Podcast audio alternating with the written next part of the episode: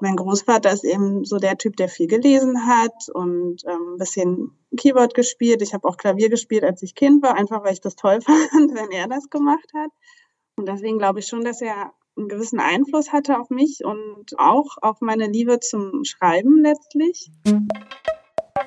Mein Hund hat eben vor allem äh, das zum Vorschein gebracht, was vorher nicht so ausgeprägt war. Also in Ansätzen war das vermutlich alles vorhanden, aber er hat es deutlicher zum Vorschein gebracht, was ich würde sogar sagen verschüttet war. Dumont auf Sendung. Der Podcast mit Büchern. Hallo, ich bin Tabea Sörgel. Und ich bin Martin Becker. Hallo. Martin, heute ist dein Glückstag. Wie Weihnachten, Ostern, Geburtstag, alles gleichzeitig. Es geht nämlich in dieser Ausgabe unter anderem um Hunde. Das stimmt. Dieses biografische Detail von mir ist ja tatsächlich auch insgesamt allgemein bekannt. Mhm. Ich liebe, ich verehre Hunde. Ich würde sie, glaube ich, sogar tatsächlich heiraten. Uh, ja, über solche und andere Zuneigungsbekundungen werden wir uns heute unterhalten und zwar mit Ilka Piepgras. Sie hat Das Tier meines Lebens, wie mein Hund aus mir einen anderen Menschen machte, geschrieben. Eine sehr ehrliche Liebeserklärung an einen Hund. Und das ist nicht alles, was wir heute mit Tieren vorhaben. Denn bevor wir uns ins Hundeparadies begeben, wollen wir zuerst zu den Bibern in die Wälder. Franziska Fischer hat einen Roman geschrieben, der von Abschieden, Leerstellen und von Trauer erzählt, aber zugleich eben auch vom Ankommen, vom Landleben und vom Glück, einen Großvater zu haben. In den Wäldern der Biber heißt ihr Roman, und wir wollten zuerst von Franziska Fischer wissen, warum ihre Protagonistin Alina zu Beginn des Romans radikal alle Zelte abbrechen und ihren Freund, ihren Job, ihre Wellensittiche und überhaupt ihr ganzes altes Leben hinter sich lassen muss.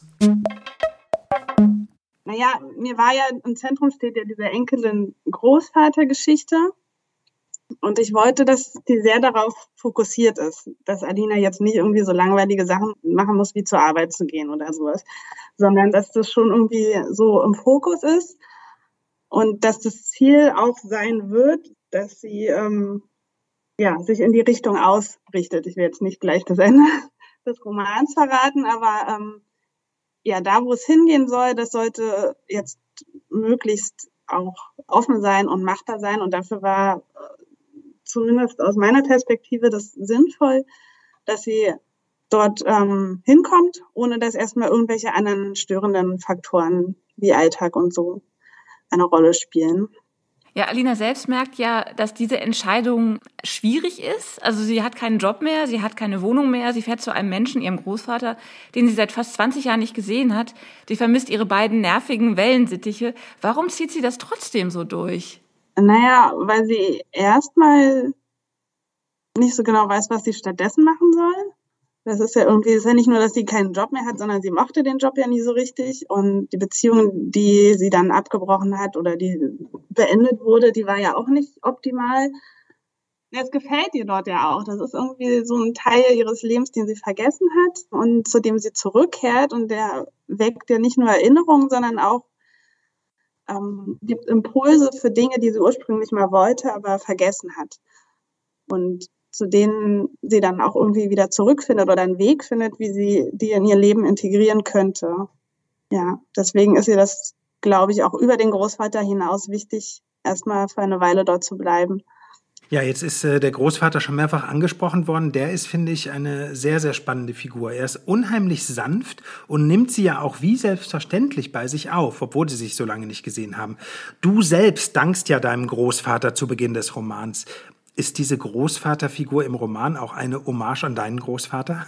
Ja, tatsächlich war der Impuls, das Buch zu schreiben, als mein Großvater gestorben ist. Und also er war schon alt und so, das war auch irgendwie alles okay. Aber für mich und in meinem Leben waren meine Großeltern beide sehr wichtig.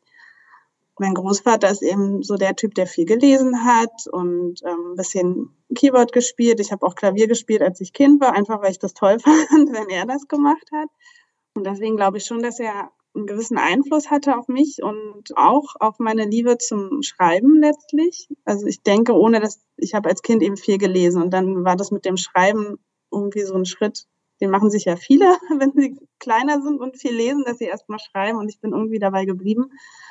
Ja, das hat irgendwie schon viel mit ihm zu tun und ich wollte eben, als er dann gestorben ist, ja schon irgendwie eine Enkel- und Großvatergeschichte schreiben, ohne jetzt direkt über uns zu schreiben, aber das sind ja so Beziehungen über Kinder und Eltern schreibt man häufig und sicher auch über Enkel und Großeltern, aber genau, irgendwie war das so eine Familienverknüpfung, von der ich dachte, da könnte man eine schöne Geschichte draus machen. Der Großvater im Buch hat, hat japanische Angst, unbemerkt zu sterben und erst nach Wochen gefunden zu werden. Deshalb hat er Vorkehrungen getroffen und Nachbarn aus dem Dorf sehen regelmäßig nach ihm. Also das Sterben, der Tod und die, diese bleibenden Leerstellen, das sind ja so, ähm, das, oder das ist der rote Faden in deinem Roman. Wusstest du von Anfang an, dass es ein Verlustbuch werden soll? Ich glaube, ich habe einen gewissen Hang zu solchen Verlustbüchern auf eine Art. Es ist jetzt nicht selten, dass, dass meine Figuren mit sowas kämpfen müssen. Es muss ja auch einen Grund geben, warum sie keinen Kontakt mehr haben. So, und deswegen brauchte ich dann eine Backstory, die ein bisschen stärker ist und nicht irgendwie was, wir haben uns aus den Augen verloren. Das ist jetzt nicht unbedingt sehr wahrscheinlich, wenn sie eigentlich eine enge Verbindung hatten. Und deswegen brauchte ich irgendwas in der Vergangenheit, was sich einfach sehr stark ab einem bestimmten Punkt ausgewirkt hat, sodass eben auch diese Trennung zwischen Enkelin und Großvater in der Vergangenheit irgendwie Sinn ergibt. Und etwas auch, ja, irgendwie was hat, womit sie beide kämpfen, auch immer noch. Und was sie auch auf eine Art wieder verbindet. Dieser Verlust. Welcher Verlust das ist, das verraten wir vielleicht jetzt an der Stelle dann auch nicht, oder? Das lassen wir mal offen. Lass uns noch über ein anderes Thema sprechen. Und im Grunde ist das, habe ich festgestellt, ja ein sehr beliebtes Thema. Man flieht aus der Stadt, man fängt auf dem Land neu an, alles ist irgendwie super, aber eben nicht so ganz. Dein Roman, so kommt es mir vor, nimmt sich dieses Thema aus einer neuen Perspektive vor. Zwar begegnen wir dort auch vielen in Anführungszeichen Geflohenen aus der Stadt, aber die sind alle irgendwie beschädigt und, ganz ehrlich, dadurch spannender als dieses übliche aufs Land gegangene Hipsterpaar. Wolltest du auch ein bisschen ein Gegenbuch schreiben zur romantisierten Stadtflucht unserer Generation? Eigentlich nicht, nein, darüber habe ich gar nicht so nachgedacht. Also ich, ich weiß natürlich so ungefähr, was so für Bücher aktuell beliebt sind und welche Themen, so ganz grob, aber normalerweise orientiere ich mich nicht daran. Ich habe eigentlich immer nur Figuren und die Geschichte kommt dann aus den Figuren heraus. Und ob das jetzt irgendwie gerade modern ist oder ob ich damit einen Gegenpunkt schaffe oder sowas, wenn, dann passiert das unbewusst. Kann schon irgendwie sein, aber ja, ich habe eigentlich immer nur Figuren und die haben irgendwie eine Geschichte und daraus entsteht dann am Ende ein Buch. Du hast ja auch Selbsterfahrung mit dem Landleben, oder? Landleben jetzt nicht direkt. Also ich hatte eine Zeit lang auch ein Haus mit einem kleinen Garten und ich mag das schon auch, wenn man selbst zumindest ein bisschen Obst oder Gemüse oder Kräuter oder was auch immer anbaut und sich ein kleines bisschen selbst versorgen kann. Also für komplette Selbstversorgung hätte ich dann wieder die Geduld noch den grünen Daumen, aber ähm, ja, also ich mag schon so ein Haus und einen Garten zu haben, habe ich jetzt gerade nicht mehr, aber finde ich prinzipiell schon irgendwie schön. Äh, mag ich sehr. So viele Themen haben wir in die Nacht gekippt, ohne eines wirklich zu besprechen, heißt es wörtlich in deinem Buch. Das ist, finde ich, fast programmatisch. Dein Roman breitet so viele verschiedene Themen aus, verflechtet sie miteinander und bespricht sie dann aber eben wirklich. Kannst du sagen, wie lange du an diesem Buch gearbeitet hast und damit natürlich verbunden die Frage, dachtest du zwischendurch auch mal, was habe ich mir da eigentlich alles vorgenommen? wie lange ich daran gearbeitet habe, würde ich sagen, ein Dreivierteljahr ungefähr oder nee, länger. Doch, vielleicht sogar über ein Jahr, wenn man jetzt Lektorat und alles mit, mit einbezieht. Dann so in dem Dreh. Natürlich nicht kontinuierlich, das gibt dann auch immer mal Pausen. Ähm, und auch dieses, in dem man halt überfordert ist. Das ist jetzt nicht nur bei dem Buch so, sondern das geht mir mit vielen meiner Geschichten so, dass ich zwischenzeitlich denke, ich irgendwie ähm, ist mir das jetzt zu viel. Eigentlich finde ich alles doof und langweilig. Ich habe jetzt keine Lust mehr. Und dann bleibt das halt auch mal liegen für ein paar Wochen, bis man weitermacht. Und es gibt auch immer diese Punkte, das, was du meinst, dass ich dann denke, okay, ich weiß jetzt nicht, wie ich die unterschiedlichen Sachen vernünftig verknüpfen soll. Wo kann ich die zusammenfließen lassen? Muss das alles drin sein, was da drin ist und ähm, oder kann auch was raus oder schreibe ich vielleicht doch irgendwie ein Krimi lieber keine Ahnung. Also es gibt immer so Punkte, an denen es einfach schwierig ist mit der Geschichte und manchmal sind es die Figuren in dem Buch, was alles mal ab und zu, mal die Themen, mal die Figuren, dass ich nicht so genau wusste, wie ich da jetzt weiterkomme. Und da muss man das Gehirn einfach mal in Ruhe alleine arbeiten lassen, bis man dann wieder dahin zurückkommt. Oder zumindest geht mir das so. In den Wäldern der Biber ist ja dein zweiter Roman bei Dumont. Äh, wie hat sich denn die Arbeit daran von der am ersten Buch unterschieden, wenn du das sagen kannst? Der Unterschied hauptsächlich war, dass das erste Manuskript schon fertig war, als ich zu dem gekommen bin. Also die haben quasi ein komplettes Buch gekauft. Und in dem Fall ist, war es dann eben so, dass ich das vorgestellt habe. Ein paar Seiten Leseprobe, ich glaube 30 Stück oder so und ein Exposé. Und dann haben wir eben darüber gesprochen, welche Themen meine Lektorin darin interessant fand und was sie wichtig fand, dass das drin bleibt und ich mich nicht beim Schreiben umentscheide, dass ich das vielleicht doch was ganz anderes mache. Insofern war das jetzt so ganz grob der Hauptunterschied, würde ich sagen. Und war es auch mehr Druck oder konntest du dem irgendwie entgehen? Eigentlich ist ein Dumont ein sehr schöner Verlag. Also ich will jetzt gar nicht schleimen oder so, aber ähm, so Druck eigentlich nicht. Das wird einem schon recht viel Freiraum gelassen. Es ist jetzt nicht so, dass man total enge Deadlines hat, die man nicht schaffen kann oder selbst wenn man merkt, ich schaffe es nicht. In dem Fall habe ich auch vier Wochen später abgegeben und vorher meine Lektorin gefragt, das war alles halt kein Problem. Nein, also klar kann man sich das so vorstellen, dass man erstmal freier ist, wenn man nur aus sich selbst heraus ein Buch schreibt. Aber man kommt am Ende an den gleichen Punkt. Also bei dem ersten Manuskript gab es dann auch eine große Sache, die ich rausnehmen sollte nach dem Gespräch mit meiner Lektorin. Und solche Sachen passieren auch, wenn das Buch schon fertig ist oder eben auch während des Schreibens. Das war bei dem zweiten Buch, bei den Bibern auch so, dass da noch was drin war, noch ein Thema mehr, was dann auch wieder rauskam, weil es einfach zu viel gewesen wäre. Zum Schluss nun natürlich noch die unvermeidbare Frage. Du hast ja auch gerade wieder von den Bibern gesprochen.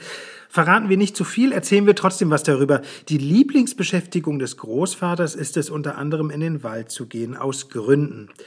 Was hat er für ein Verhältnis zu den titelgebenden Bibern? Also er ist als Biberberater tätig, das heißt, er kennt sich einfach mit ihnen aus. Das ist ein Ehrenamt mit unterschiedlichen Funktionen im Prinzip und in seinem Fall ja, schaut er eben, ob es ihm gut geht, wenn man es vereinfachen möchte. Er guckt, wie die Population ist, ob sich irgendwie was verändert, ob man einen Blick behalten sollte auf den Biberbestand in gewisser Weise ist es ja auch so eine Art Rückzugsort für ihn. Er hat dort eine Aufgabe und er ist ja Rentner, also ist schon älter und ich glaube, das gibt ihm auch wieder so eine gewisse Sinnhaftigkeit in seinem Leben zurück über sich selbst hinaus. Und deswegen sind diese Biber einfach wichtig für ihn auf verschiedene Weise, würde ich sagen. Hat sich denn dein Verhältnis zu Bibern auch im Laufe der Arbeit verändert? also ich hatte noch vorher gar nicht so ein intensiv persönliches Verhältnis zu Bibern. Ähm, tatsächlich war die Idee für, oder für diesen Teil der Geschichte, dass es hier in der Nähe von Eberswalde ja tatsächlich viele Biber gibt. Also das ist durchaus realistisch. Während Corona ist man ja hauptsächlich spazieren gegangen. Und ich war eben viel im Wald, weil das nahe liegt, wenn er in der Nähe ist und man keinen Menschen begegnen möchte und bin dort eben dann häufig auf diese Biberlandschaften gestoßen. Ich persönlich finde sie einfach wahnsinnig beeindruckend. Also gerade wenn die schon ein bisschen ausgebauter ist, sind und viele Bäume schon irgendwie halb tot so aus dem Wasser ragen. Das hat irgendwie was sehr Mächtiges. Also da merkt man, dass die Natur schon sehr durchdacht ist irgendwie auf eine Art und Weise und dass sie sehr facettenreich ist. Und ich fand das einfach spannend und fand auch diese erste Begegnung mit einem Biber dann sehr beeindruckend. Normalerweise sieht man die ja nicht so und dann habe ich festgestellt, wenn man abends leise da so rumschleicht, dann sieht man eben doch häufiger zu bestimmten Jahreszeichen welche. Das hat mich einfach beeindruckt, muss ich sagen.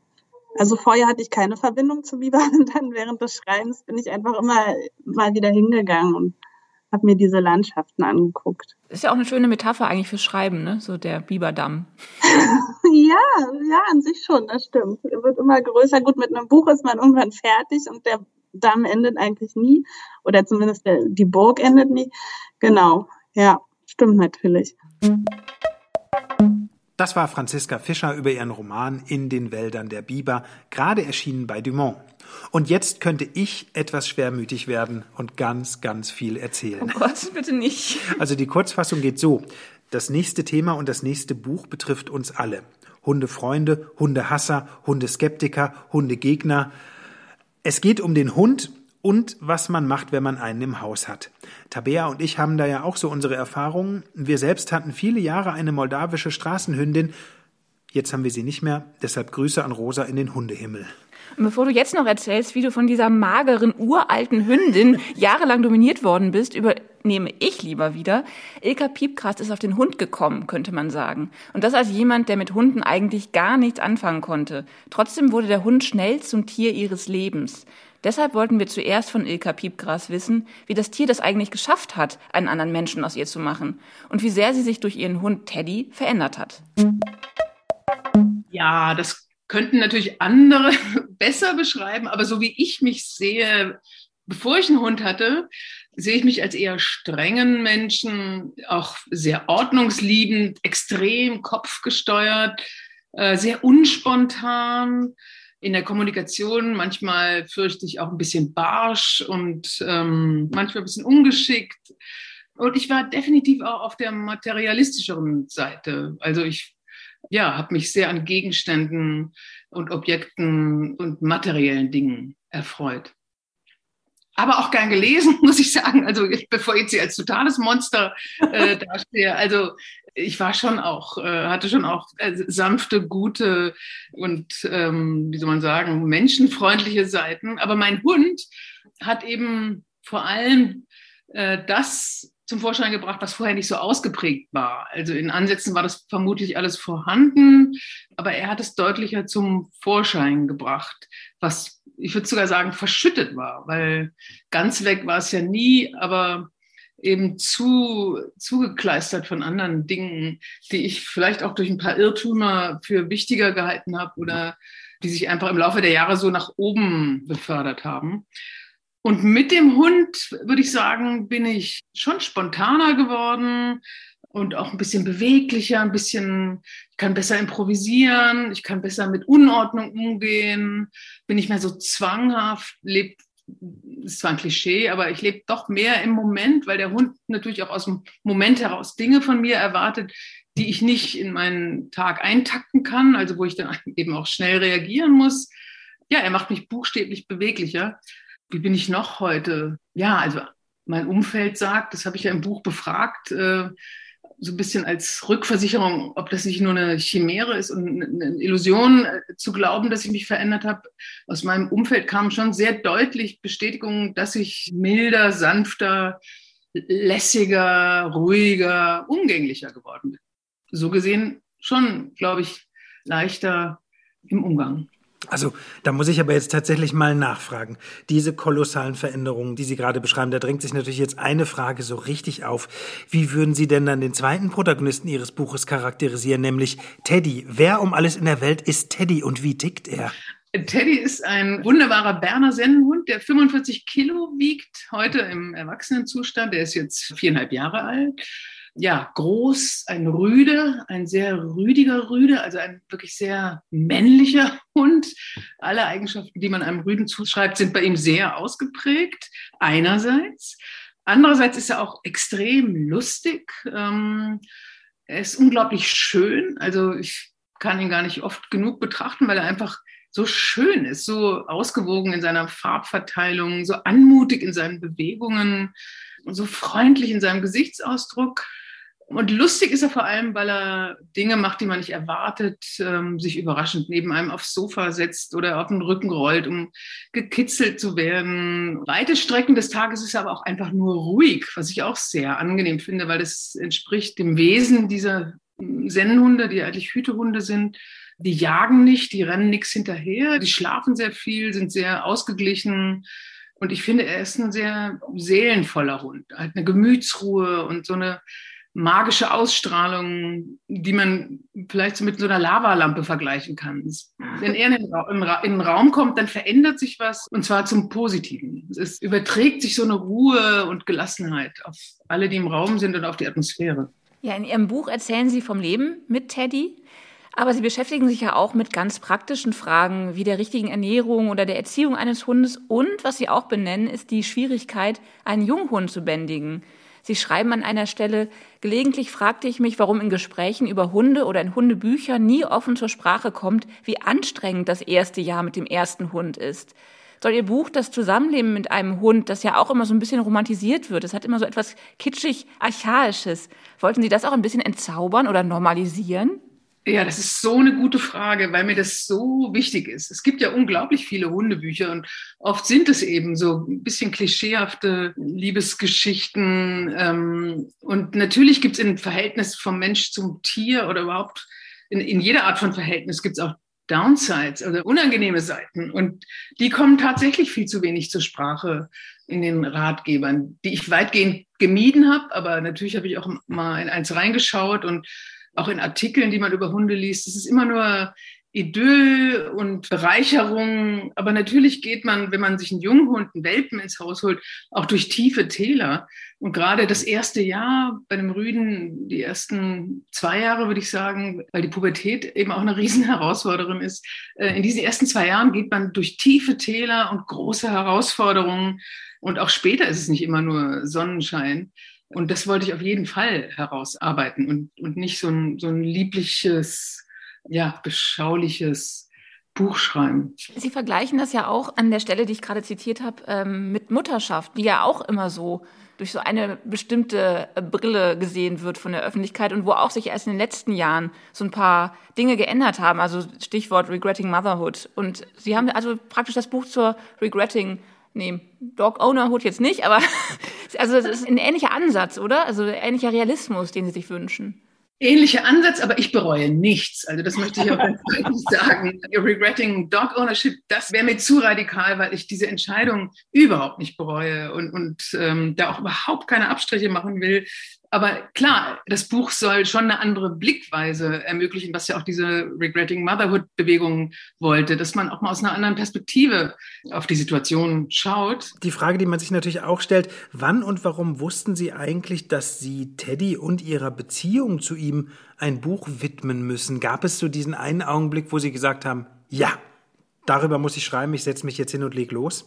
Nee, den einen Augenblick gab es nicht, aber ich bin ja jetzt nicht Neuautorin, sondern ich mache das seit vielen Jahren und Dinge, die mich intensiv beschäftigen, auch bei Gedanken, oder da mache ich mir natürlich Notizen. Und das war von Anfang an so, dass ich ein kleines Notizbuch geführt habe, wie so ein Tagebuch, wo ich Sachen reingeschrieben habe aus den ersten Jahren und dann, ich bin ja auch Journalistin, habe ich zu Beginn der Pandemie, als ich viel Zeit hatte, mal angefangen zu schreiben, noch ohne Auftrag, weil es ist irre schwer, über diese persönlichen Dinge zu schreiben und den nötigen Abstand zu gewinnen, den man braucht als Autorin zu dem Subjekt, weil es ist ja kein Tagebuch, was man als Journalistin oder Autorin veröffentlicht, sondern schon auch ein strukturierter Text, der einen Anfang und ein Ende und einen Höhepunkt und einen Verlauf haben muss.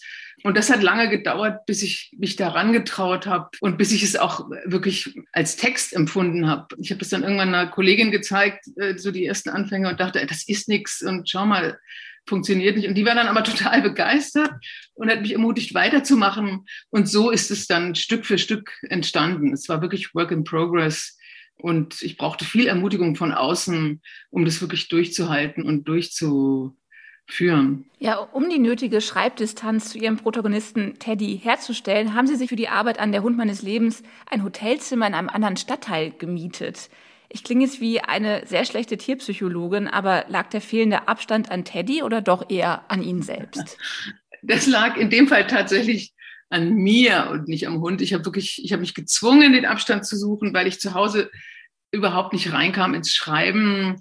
Das ist auch vielen Umständen geschuldet. Das war schon auch, ähm, hatte mit der Pandemie zu tun, wo ich monatelang hier im Homeoffice war und immer in meinem gleichen Kiez, äh, kennen ja alle, und immer dieselben Tagesabläufe und so ein Buch ist ja ein großer, ist schon ein großer Kraftakt und man muss sehr lange die Konzentration halten und man muss sich da ganz tief reinbegeben. Äh, und ich habe den Anfang einfach nicht gefunden. Ich bin da nicht reingekommen und hatte aber gleichzeitig Zeitdruck. Wie immer, irgendeine Deadline gibt's ja immer. Zumal, wenn das nicht die einzige Tätigkeit ist, sondern auch eine Familie und einen Job eben noch im Hintergrund hat, und da wurde ich panisch und, und, und es gelang mir einfach nicht. Und ich musste mich vom Hund trennen, um, um mich wirklich zu sammeln und aus der Distanz heraus loszulegen. Und das ist dann auch, hat dann zum Glück sehr, sehr gut funktioniert und hatte auch so ein paar überraschende Nebeneffekte, weil dieses Hotel in dem Teil Berlins war, wo ich vor 30 Jahren, glaube ich, angefangen habe in Berlin. Also da habe ich meine erste Wohnung gehabt, als ich Reporterin bei der Berliner Zeitung war und habe dann so Spaziergänge gemacht und dann sind mir auch Dinge wieder eingefallen aus der Zeit, als ich noch keinen Hund hatte und Sie haben eingangs gefragt, wie ich mich verändert habe. Und um zu beschreiben, wie ich mich verändert habe, musste ich natürlich auch beschreiben, wie ich war.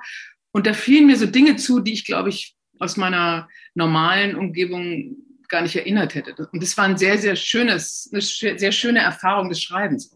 Es gibt ja auch ein Kapitel in Ihrem Buch, in dem Sie gemeinsam mit dem brandenburgischen Wolfsbeauftragten Steffen Heiber auf der Spur von Teddys Urahn sind, nämlich dem Wolf. Den letzten Teil Ihres Buchs haben Sie, die überzeugte Städterin, dann sogar in der uckermärkischen Abgeschiedenheit geschrieben. Könnte man sagen, dass eigentlich erst Teddy Ihnen die Augen für Natur und Wildnis so richtig geöffnet hat oder zumindest mehr geöffnet hat? Mehr geöffnet auf jeden Fall. Also ich war immer schon sehr naturliebend. Die Berge, das Meer, das hat mir immer sehr viel bedeutet und ich brauchte auch immer, immer Ruhephasen und war auch immer sehr gerne zwischendurch mal allein, was mit vielen Kindern und einer großen Familie nicht immer möglich war. Aber Teddy hat mir insofern die, die Augen für die Natur geöffnet, als er mir auch zeigt, wie entfremdet ich und einige andere sicher auch von der Natur sind. Also Gerade letzte Woche wieder war ich in München und habe auf dem Marienplatz, der voller Touristen, voller Menschen war, jemanden mit Hund gesehen. Und dieser Hund war äh, so eine Wohltat äh, inmitten des Steins, der Menschen, dieser ganzen Verstädterung. Und der stach da so heraus. Und es hat mir wie so ein Flash auch nochmal gezeigt, ähm, wie weit weg wir von diesem ganzen Ursprünglichen sind. Und meine Recherche bei den Wölfen war ja auch so ein bisschen die Suche nach dem Ursprung, nach dem Archaischen, nach den Anfängen. Ähm, das hat auch irgendjemand geschrieben, dass Tierliebe viel mit der Sehnsucht nach dem zu tun hat, was wir mal waren, nach dem Unverstellten. Das spüre ich ganz, ganz stark auch bei mir selber. Glauben Sie denn, eine Katze hätte Sie auch so verändert wie Teddy? da muss ich lachen. Ich glaube es nicht, dass mich eine Katze auch so verändert hätte, aber da mag ich mich täuschen. Nachdem Teddy auch so eine große Überraschung für mich war, würde ich auch einer Katze viel zutrauen. Aber ich glaube schon, dass Katzen weniger beziehungsfähig sind als Hunde. Das ist ja auch das Wesen der Hunde, dass sie die Nähe des Menschen gesucht haben und sich dadurch von den Wölfen entfernt haben und äh, dass sie eben tatsächlich eine Beziehung eingehen und auch wirklich von, wenn man so will, Liebe und Liebessehnsucht und Liebesbedürftigkeit gesteuert sind. Und das sind Katzen nach meinem Empfinden weniger. Die sind zwar auch irre schön anzusehen und irre intelligent. Man sagt ja viel intelligenter als Hunde. Ähm, aber. Das glaube ich äh, nicht. Nein, nein, nein, nein, da muss ich Sie unterbrechen. Haben Sie selbst einen Hund? Wir, äh, wir hatten mal einen, und zwar sogar Tabea und ich. Wir hatten eine moldawische Straßenhündin. An dieser Stelle muss ich einfach äh, der Spekulation vorbeugen. Hier sitzt Team Hund auch am anderen Ende des Mikrofons. Das, können, das kann ich Ihnen noch nicht mal als Spekulation durchgehen lassen. Sehr gut. Als es um die Anschaffung des Hundes geht, da schreiben Sie, von der Tragweite der Entscheidung ahnte ich nichts denn eine wie ich konnte nicht wissen, wie überwältigend und frustrierend, erschütternd und bereichernd das Leben mit Hund ist. Es gibt ein Leben vor dem Hund und eines mit. Hätten Sie die Entscheidung für einen Hund damals auch getroffen, wenn Ihnen deren Tragweise bewusst gewesen wäre? Und daran anschließend, würden Sie allen Menschen raten, die Hunde mögen, sich unbedingt einen anzuschaffen? Erste Frage. Ähm, ich hätte auf jeden Fall damals dieselbe Entscheidung getroffen, weil das Bereichernde eben das erschütternde Ungeheuer überwiegt. Also das, das Bereichernde ist so unfassbar viel größer als die schlechten Erfahrungen, dass ich da sehenden Auges auf, auf jeden Fall nochmal reingehen würde, auch in die schwierige Zeit.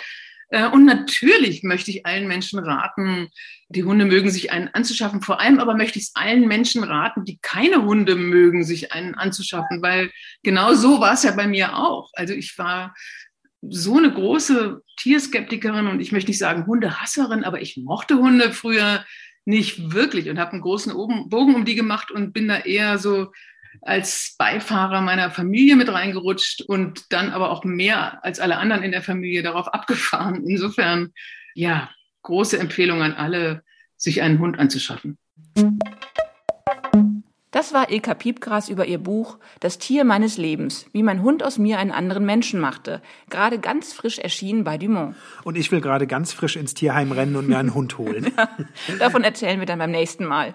Denn das war's schon wieder von uns. Wenn Sie Fragen, Anmerkungen oder zufällig Biber oder Hunde für Martin haben, dann schreiben Sie uns gern an podcast.dumont.de. Bis zum nächsten Mal. Tschüss. Dumont auf Sendung der Podcast mit Büchern.